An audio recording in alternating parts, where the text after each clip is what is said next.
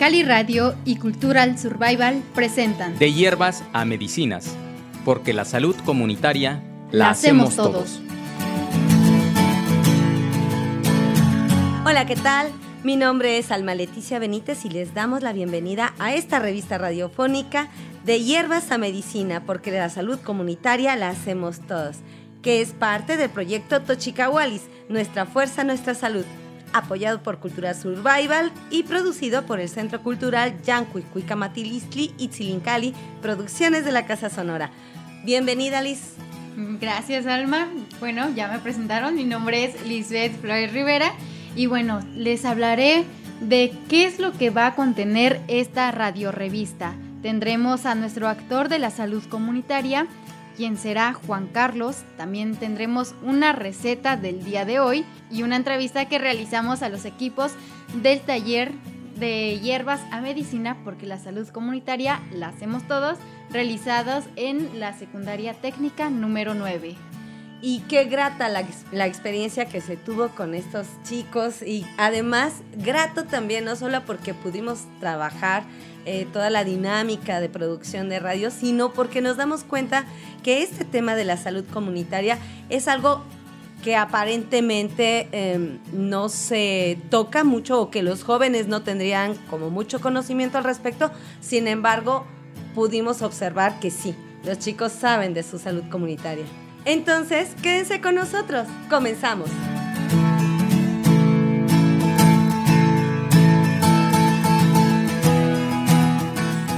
Y bueno, para poder hablar de la salud comunitaria, pues primeramente tendríamos que definir qué es salud.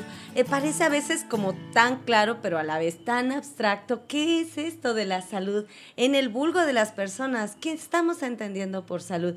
Con todo y esto algunos podrán describirlo de una manera o de otra. Sin embargo, pues hay conceptos muy específicos de algunos organismos, incluso internacionales, ¿no? Sí, claro. Por ejemplo, dentro de la Organización Mundial de la Salud, nos dice que esto es un estado de completo bienestar físico, mental y social, y que no solamente es la ausencia de algunas enfermedades.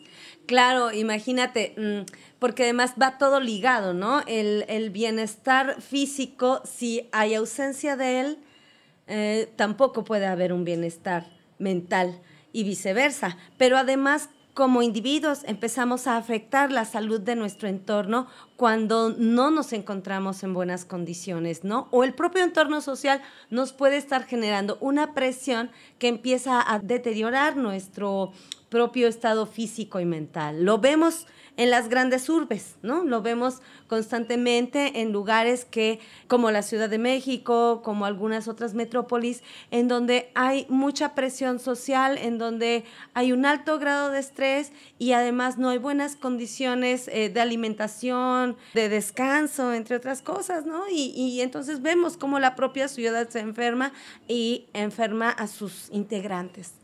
Claro, nos mencionas acerca del bienestar mental, pero nosotros sabemos qué es el bienestar mental. Bueno, pues cuando la persona se siente bien consigo misma y también tiene pensamientos positivos para así afrontar las dificultades diarias de una mejor manera. Ahora que mencionas esto de em, poder estar en un eh, estado de pensamiento positivo. ¿Cuántas veces no nos hemos encontrado con algún tipo de malestar que eh, inhibe justamente que nosotros tengamos buenos pensamientos, ¿no? Aquí es donde entra esto que comentábamos de las grandes urbes, en donde no es posible tener pensamientos agradables, o pensamientos optimistas y las personas empiezan a caer en depresión. Y esto nos altera, por supuesto, el estado de salud físico. Claro, nos damos cuenta de que salud no solamente es estar bien, no tener alguna enfermedad, sino que esto trae pues muchas cosas tomadas de la mano, como lo mencionábamos, el bienestar físico, bienestar mental y también el bienestar social. Entonces, pues trae varias ramas. Y como podemos escuchar, hay muchos componentes en torno al tema justo de la salud, incluso la ausencia de ella. ¿Cuánto no hemos normalizado el sentirnos mal de manera cotidiana? Que tengo un dolor de cabeza y bueno, ya es como, ah, sí, tengo un dolor de cabeza, lo habitual. O me despierto y me levanto de la cama y todos los huesos me duelen. y es normal. Muchas veces empezamos a atribuirlo a la edad, empezamos a atribuirlo a tal vez algunos pequeños desórdenes y se normaliza esta condición en vez de bienestar, de malestar. Y como que es la norma para todas y todos, ¿no? Y se van agudizando problemáticas como comer de manera deficiente, no comer lo que es óptimo para nuestro cuerpo. No solamente no comemos o no nos alimentamos de manera adecuada, sino que además vaya, por los nutrientes que requerimos obtener, sino que además le echamos cuánta cosa es y cuánta cosa dañina encontramos en nuestro camino, ¿no?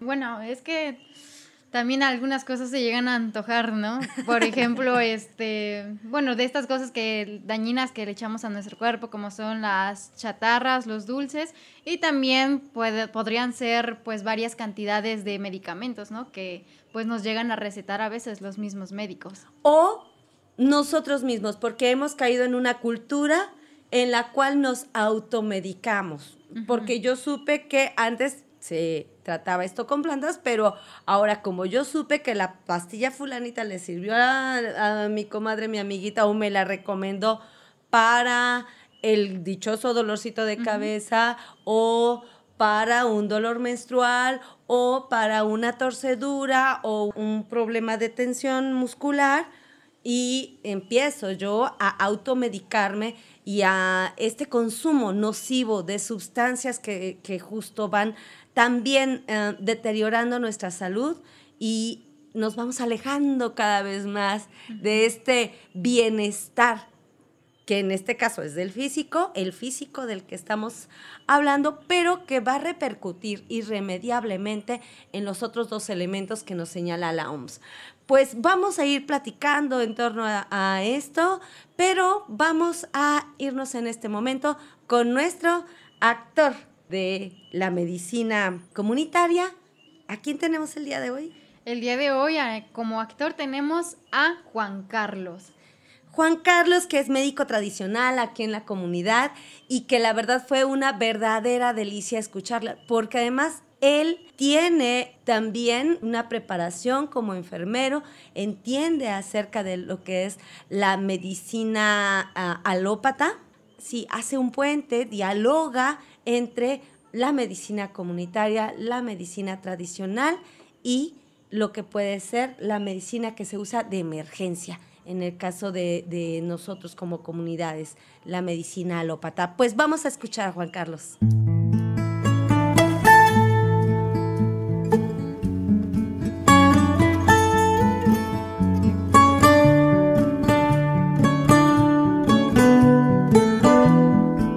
Actores de la salud comunitaria.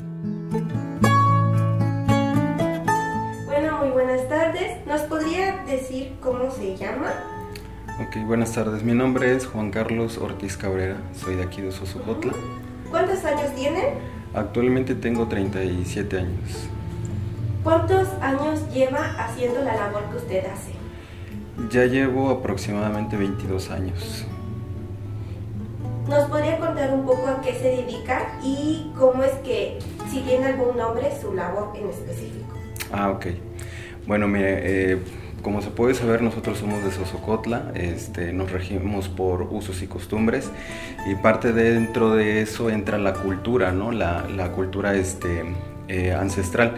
Se puede decir que eso es una mezcla entre eh, ser curandero, eh, ser este, a lo mejor médico tradicional, herbolario y hasta parte eh, como si fuera partero, ¿no? Porque implica también dentro de eso de la labor de, de un curandero, entre, entre, comillas, por así decirlo, pero en realidad yo le llamaría sanador, o sea, que se enfoca más que nada en eso, en sanar, ¿sí? Entonces, más que nada eso sería como que la función y el sobrenombre que le pondríamos. ¿Cómo aprendió su labor? Eh, desde muy chico, prácticamente yo tenía aproximadamente como 10, 11 años, yo acompañaba a mi abuelita, este, bisabuela, perdón, este, materna, se llamaba Ecliseria. Este, ella era curandera y era partera, entonces ella se dedicaba a ir a las casas a sanar a las personas que estaban enfermas y yo era prácticamente como su ayudante, entonces de ahí me empezó a nacer este, este trabajo que ahorita desempeño. ¿Qué es lo que ha aprendido de todo esto?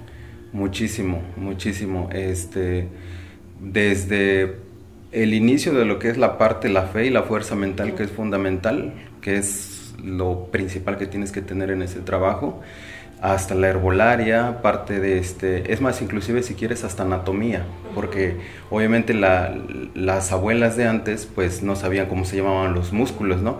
Pero sí los regían por apodos, sí los regían por, como por ejemplo, como por segmentos que ellos les daban nombre, pero en realidad era su forma de cómo bautizar a los músculos de cierta manera. Hablaba sobre la fe, por ejemplo, ustedes se enfocan a un cierto espíritu, a un cierto santo, deben de creer en una religión o qué, eh, qué es lo que le piden para poder curar a estas personas.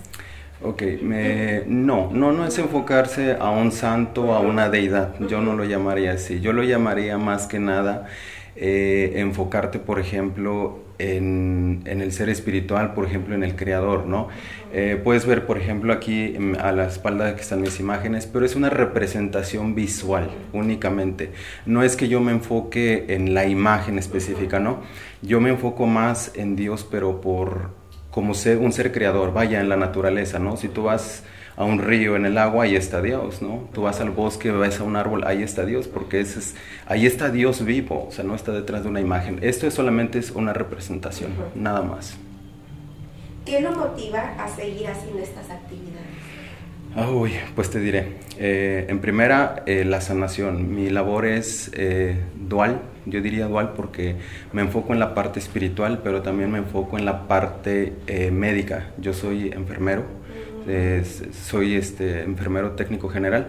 Entonces también dentro de un hospital pues vemos la parte de, sanación, ¿no? Aparte de dentro de los cuidados que son de enfermería, las atenciones, la medicación, todo eso es parte de la sanación. Entonces en esta parte estamos sanando no el cuerpo, no la anatomía, estamos sanando el espíritu. ¿Qué tipo de consultas usted brinda? Todo tipo de consultas, hablemos por ejemplo desde, puede ser por ejemplo algo sencillo, que puede ser por ejemplo de, hablemos una simple diarrea, por así decirlo, ¿no? Entonces tú le sabrás cómo recomendarle a tu paciente, ¿no? Y si también está dentro de tus manos, porque si estamos hablando, hablando de un dolor estomacal que se está derivando de una apendicitis, no lo voy a retener en mis manos porque forzosamente necesita atención médica y quirúrgica. ¿Y de consultas espirituales? ¿Qué tipo de consultas? Consultas espirituales, eh, se puede decir eh, en general casi de todo. Eh, en por ejemplo, voy a poner un ejemplo, ¿no?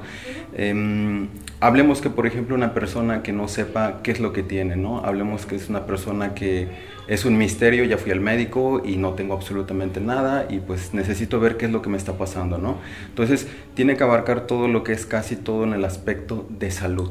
Ajá. Eh, tipos de consultas negativas o negras, les digo yo, no las realizo porque ese no es mi trabajo. Mi trabajo es sanar. Ajá. Cuando llega una persona a la consulta o a una consulta, este, ¿cómo se da cuenta qué tipo de malestar llega a tener sin que él se lo logre identificar, decir qué es lo que tiene? O sea, a través del palpeo o al examinar físicamente, o sea, no sé. Ok, mira, eh, hay varias formas de cómo diagnosticar y cómo checar.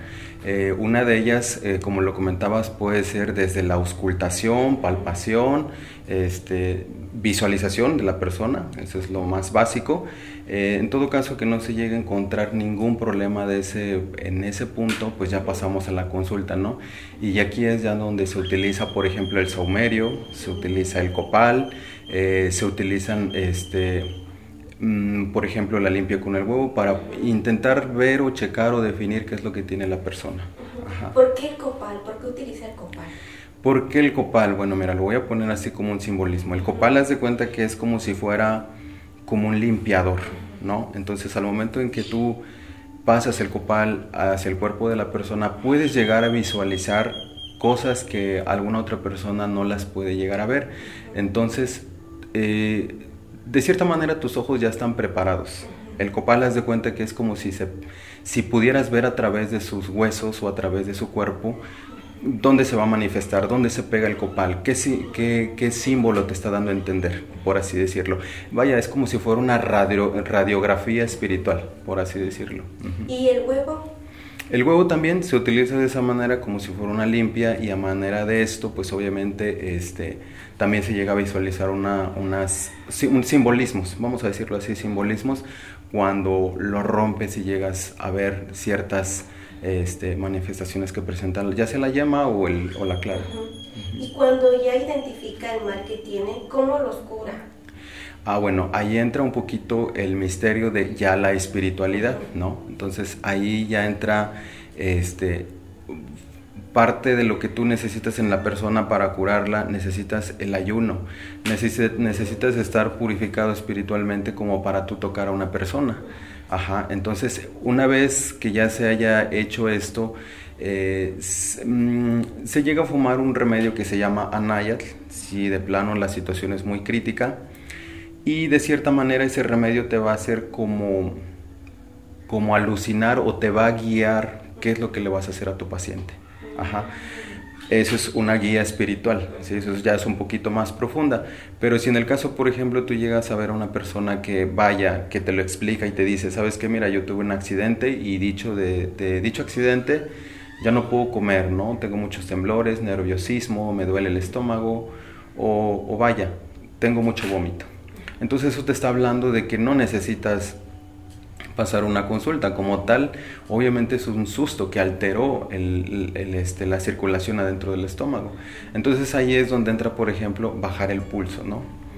Entonces hay muchas maneras de cómo ver al, al paciente, por así decirlo. Y claro, también si no está en mis manos, como te vuelvo a repetir, referirlo al médico, porque no está dentro de tus manos atender a la persona. Sí.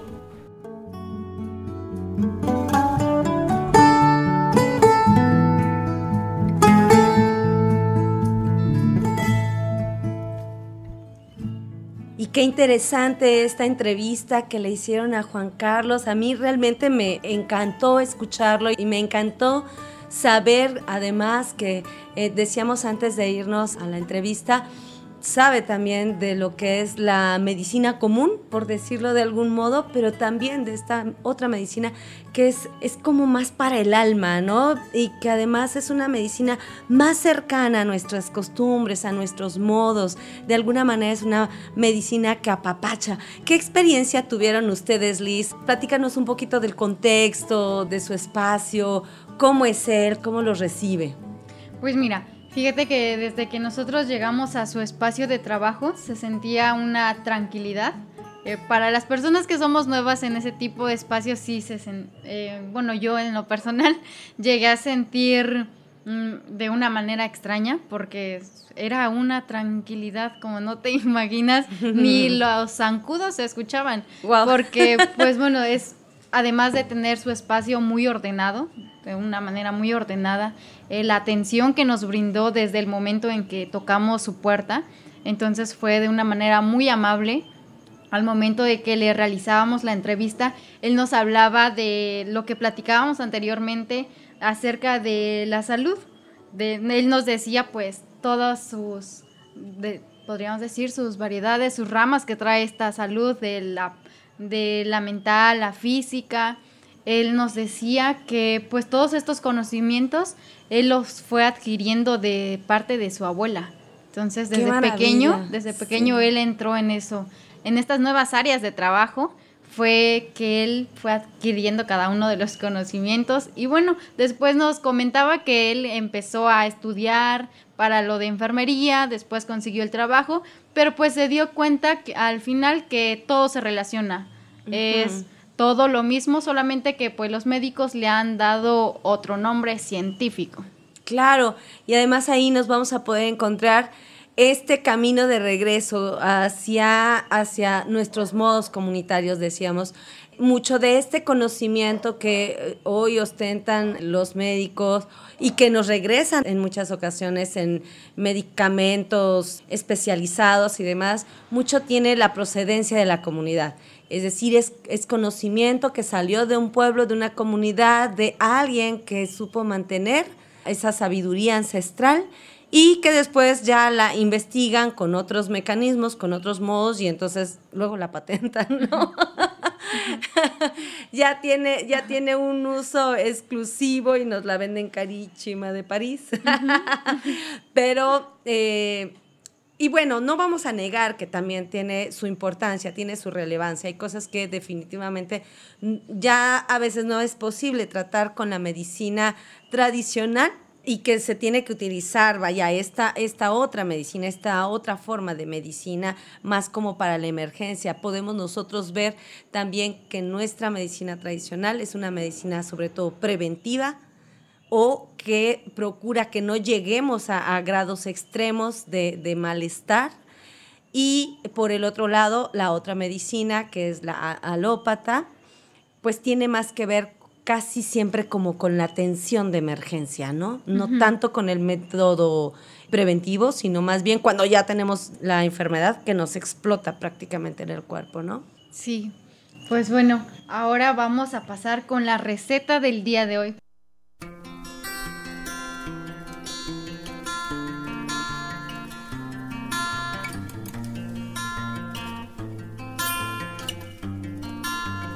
La receta del día.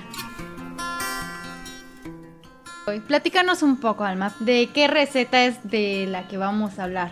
Pues sí, mi querida Liz, para la receta del día, un delicioso jarabe de cuate comate.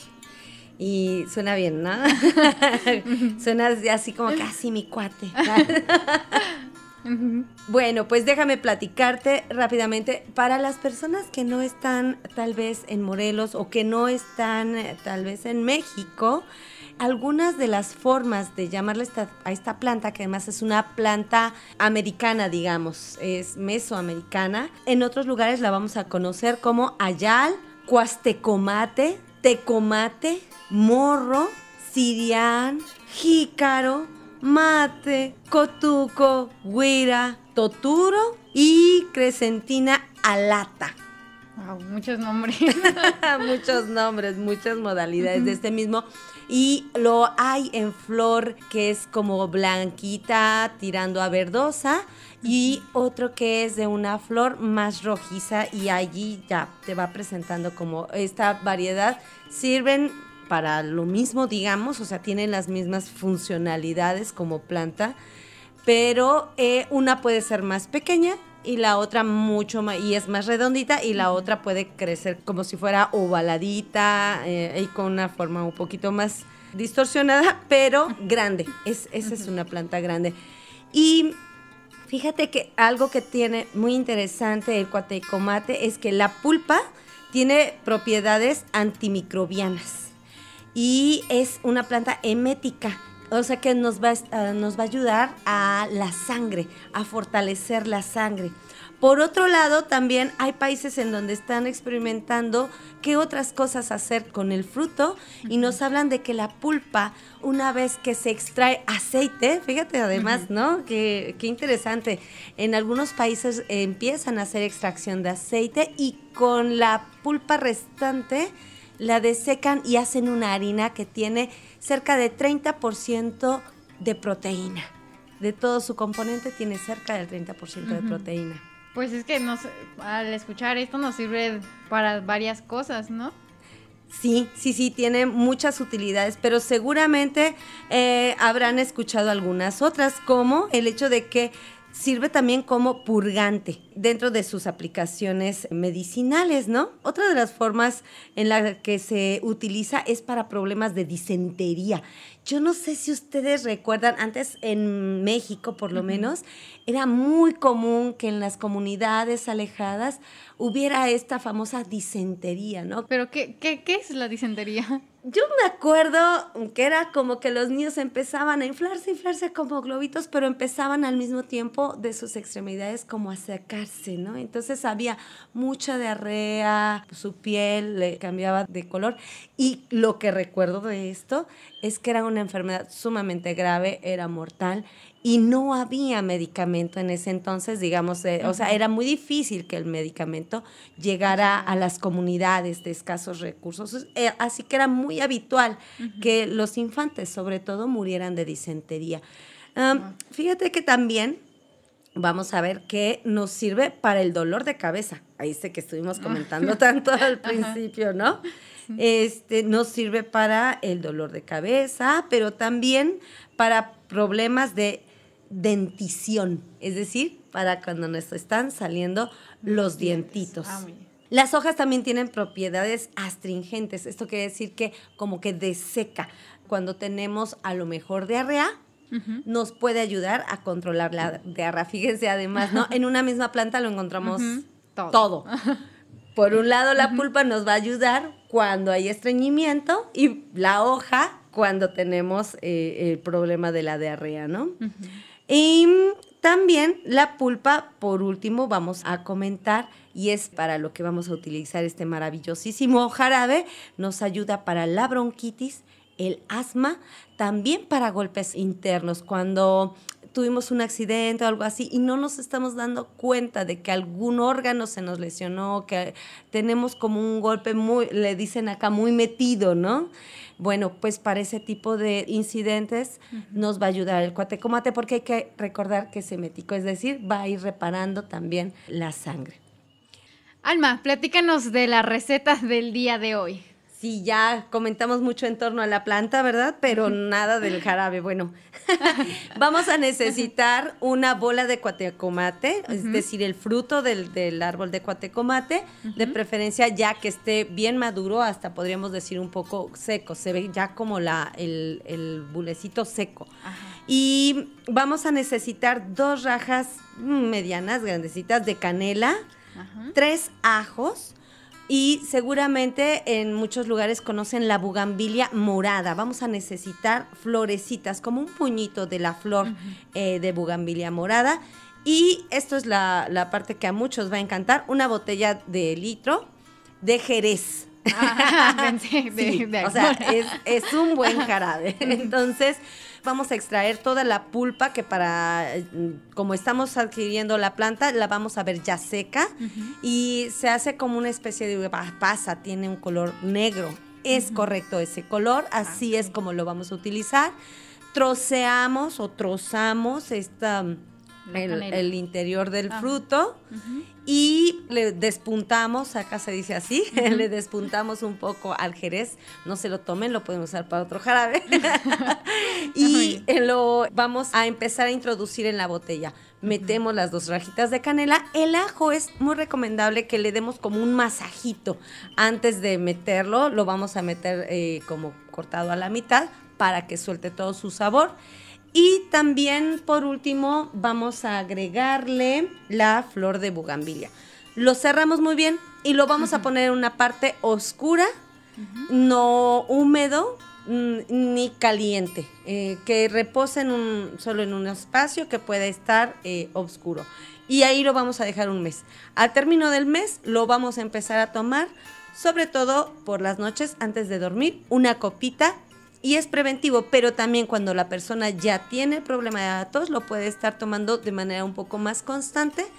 Cuando ya tiene eh, tos o está teniendo una crisis, por ejemplo, de asma, que se le empiezan a cerrar los bronquios o que no puede respirar muy bien o que tiene congestión nasal. Para todo este tipo de problemas nos va a ayudar muchísimo. Bien, pues muy interesante. Esperamos que los que nos están escuchando pues hayan tomado nota, ¿verdad? Y pues bueno, para que no se les olvide el fruto, como nos decías, una referencia podría ser el cuate, ¿no? Acordarnos ah. de nuestro cuate y recordar la fruta que fue la receta del día de hoy, el cuatecomate. Así es, pues vámonos de regreso con el resto de la información. Esto fue la receta del día.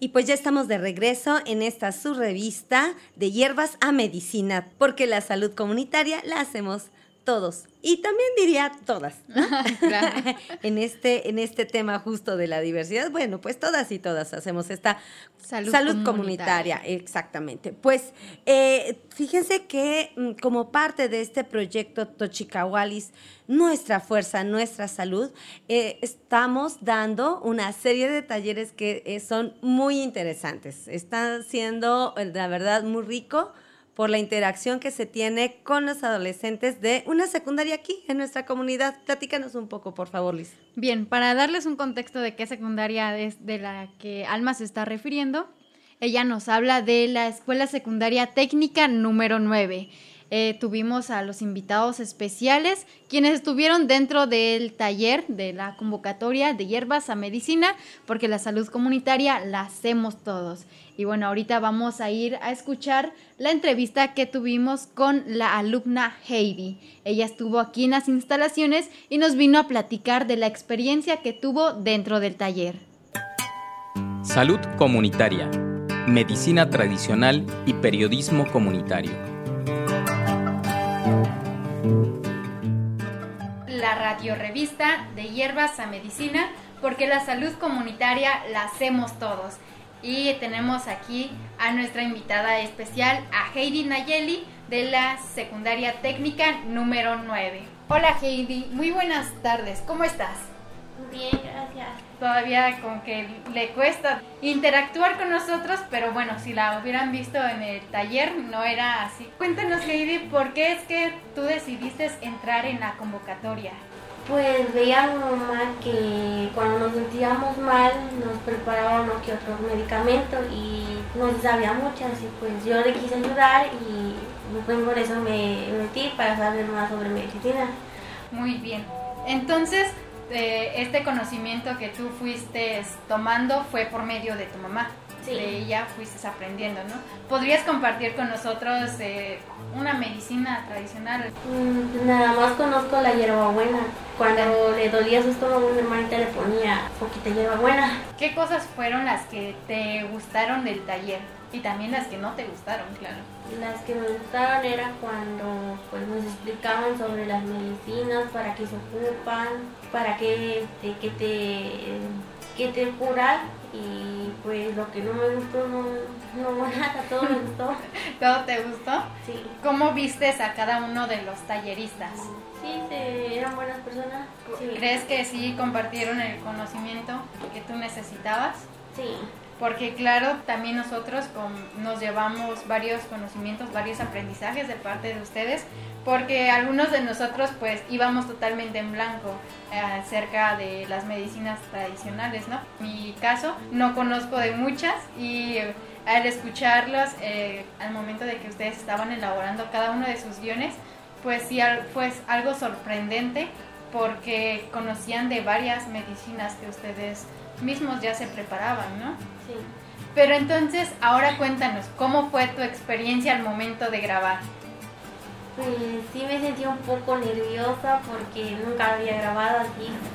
Y pues sí estuvo así, digamos, sí me gustó pues lo que hicimos con mis compañeras. En algunos equipos sí se llegaban a frustrar e incluso, no sé, se llegaban a estresar porque al momento de escuchar sus audios decían, no, pues es que mi compañero este, se equivocó aquí y que tenemos que volver a grabar. Y entonces sí en, hubo momentos en los que se llegaron a estresar y decían, no, ya no, ya no quiero grabar.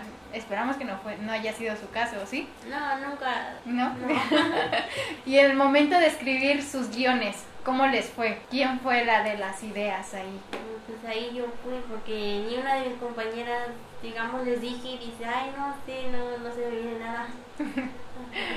bueno, Heidi, pues muchas gracias por haber estado con nosotros dentro del taller. Bueno, tú pudiste ver, ¿no? Que al inicio sí era una gran cantidad de alumnos quienes estuvieron inscritos en el taller, pero ya después, conforme íbamos avanzando con las sesiones, la cantidad fue disminuyendo. Y qué bueno que pues te hayas quedado hasta el final del proyecto, hasta el cierre porque sí hubo momentos de estrés, de frustración, tanto entre alumnos con talleristas. A pesar de esas dificultades, pudimos sacar adelante su, su producción radiofónica. Cuéntanos, ¿qué aprendizaje te llevas tú de la tallerista Luarce? Pues no mucho porque no se me grabó mucho, pero sí uno que otro. ¿Sí? Sí. ¿Y tú quisieras en algún futuro dedicarte a hacer, a hacer producción radiofónica? ¿Qué es lo que te llevas de este taller? Gusto porque sí, sí estoy muy bonita. ¿Sí? ¿Le agarraste más pasión a la medicina tradicional? Un poquito. Poquito. ¿Qué le podrías decir tú a las juventudes que nos escuchan, a las personas? Pues que si llegan a tener esta oportunidad que la aprovechen porque pues sí te llevan un poco de aprendizaje.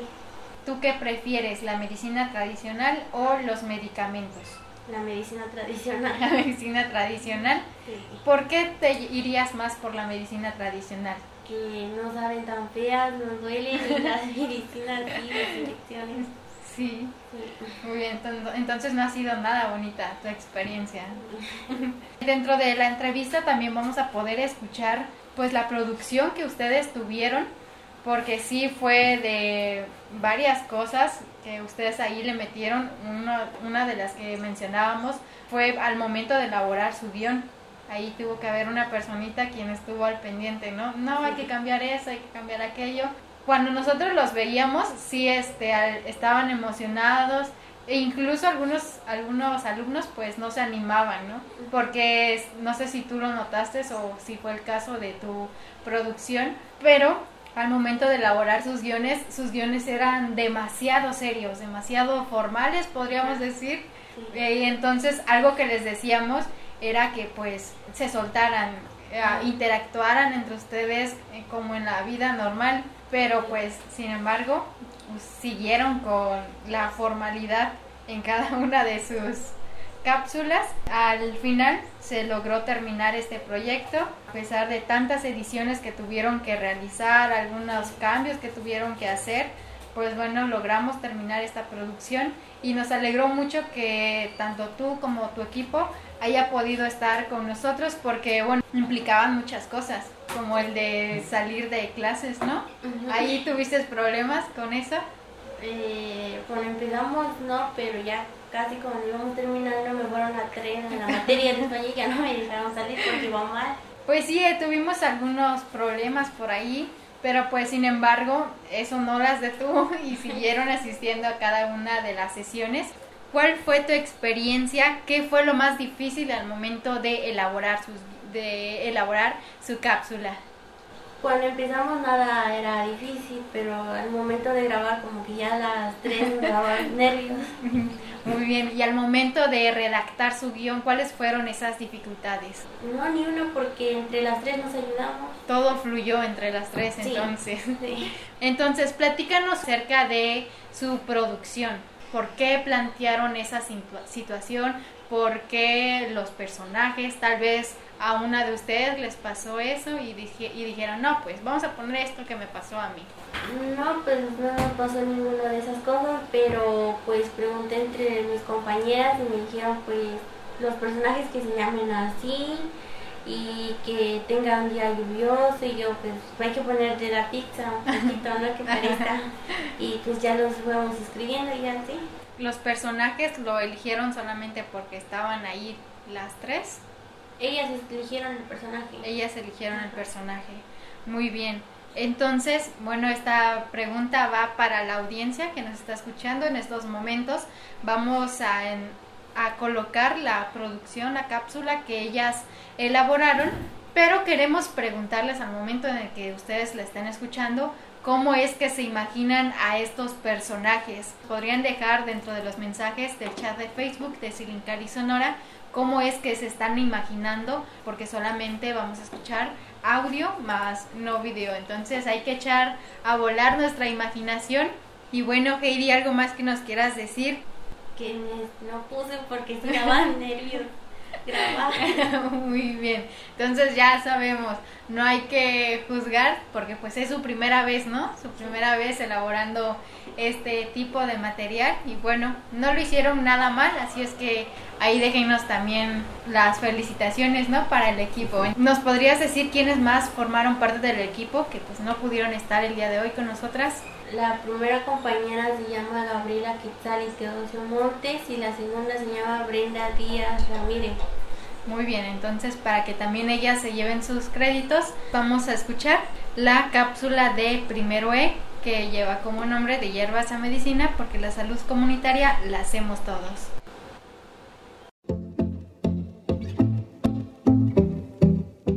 Silincali Radio y Cultura Survival presentan De hierbas a medicina tradicional, porque la salud la hacemos todos.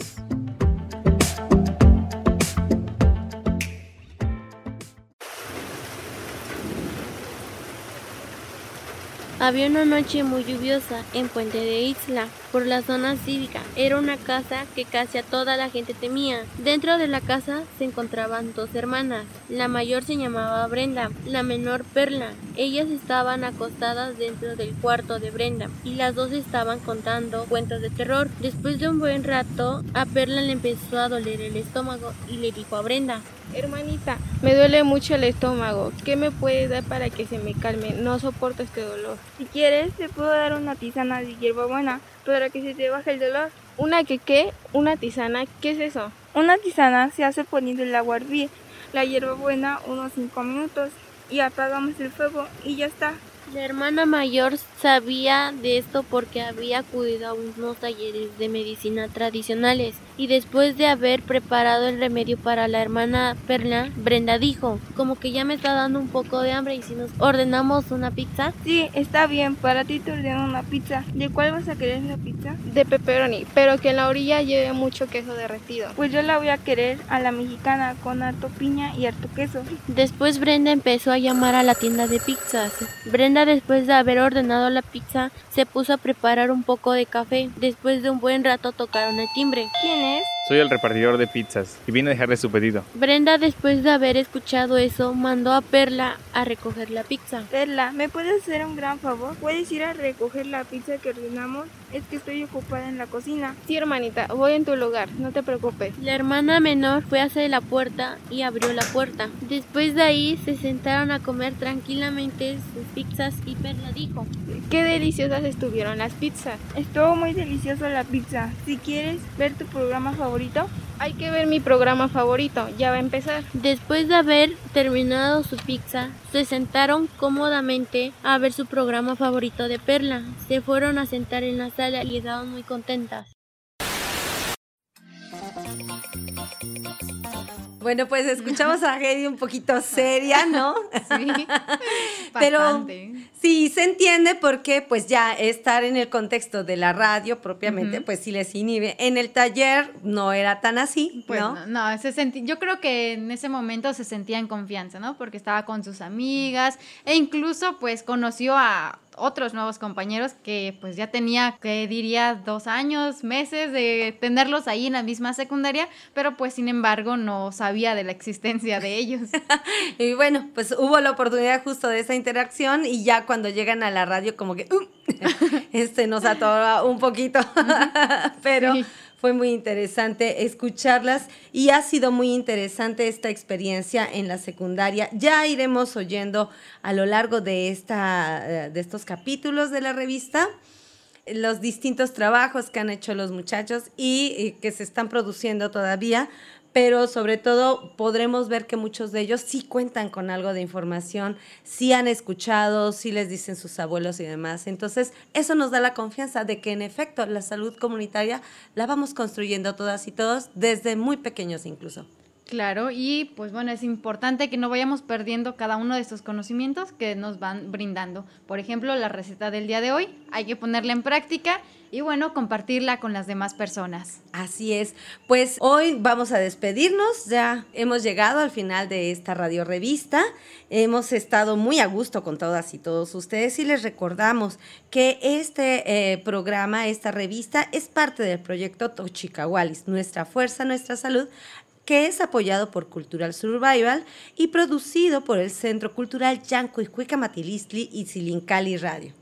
Recuerden de escucharnos por la estación 87.8 de FM y también por nuestra página de internet www.yanhuicamatilistli.net diagonal radio live. Mi nombre es Alma Leticia Benítez y ustedes estuvieron escuchando Silincali Radio.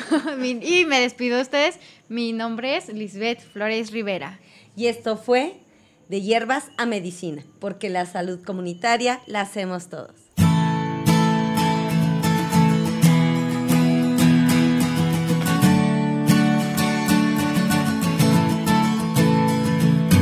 De hierbas a medicina. Porque la salud comunitaria la, hacemos todos. Es una producción del Centro Cultural Yancuic Cuicamatilistli con apoyo de Cultural Survival. Proyecto Tochicahualis. Nuestra fuerza. Nuestra salud.